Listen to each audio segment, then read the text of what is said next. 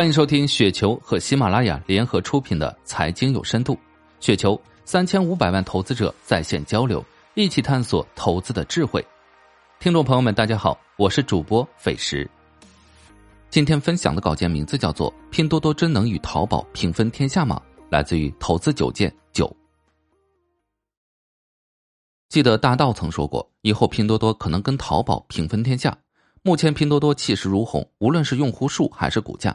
网上盛传景林调研拼多多的文章，声称推翻了人们对拼多多固有的看法。在当前的电商格局下，其中的结论也有其合理性。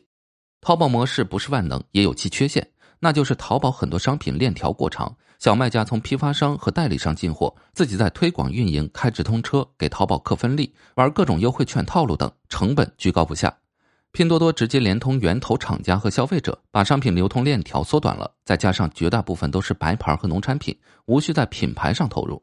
拼多多暂时也不抽销售提成，商品只要计算生产成本和运费。不少商品价格确实做得很香，这才是拼多多做起来的根本原因。拼单拉人砍价、补贴、微信扶持等都是催化剂和外部条件，核心是拼多多 C to M 模式。C to M 模式是万能的吗？拼多多拥有巨大的用户群和流量。不收销售提成，甚至愿意补贴，为什么绝大部分品牌商还是不愿意入驻？是阿里强势强迫吗？显然不是，很多品牌都在京东挂着呢，唯独不上拼多多。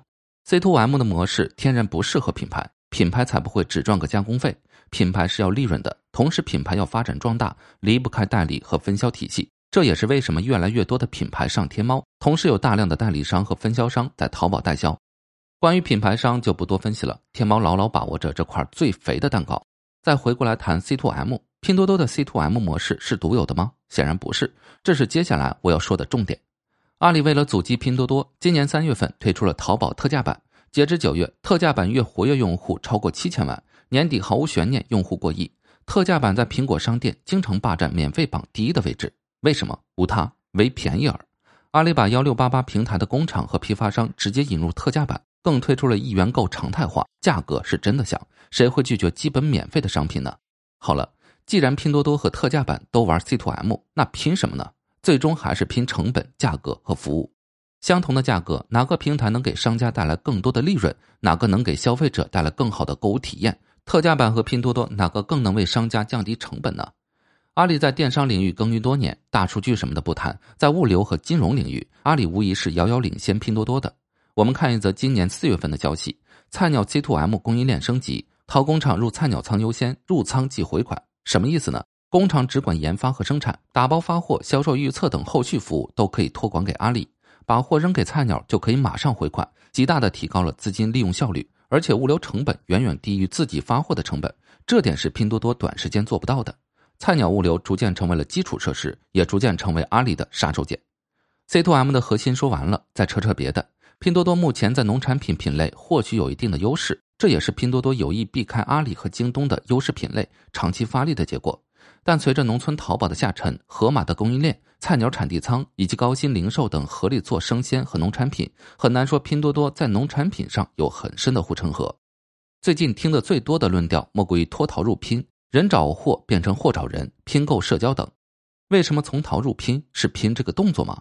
用户为什么要厚着脸皮拉朋友拼单？还不是因为价格便宜吗？如果特价版的价格和拼多多一样，甚至更低，还拼个什么劲呢？拼智商吗？还有很重要的一点，人喜欢分享自己最美好的一面，不太愿意分享自己窘迫的一面。或许可以分享部分实惠的商品，但很多涉及到面子的东西是不愿意分享的。在朋友圈晒自己生活多么有格调、有品味，怎么天天在拼多多买十几块钱的衣服、二十块钱的鞋子？朋友看了会怎么想？真愿意都分享吗？还有涉及隐私的商品，会不会被自动分享出去呢？关于人找货与货找人，谁家还没有个人工智能推荐？拼多多开始没有搜索，那是因为 SKU 和商品不够多的借口。商品一多，谁会反人性不做搜索呢？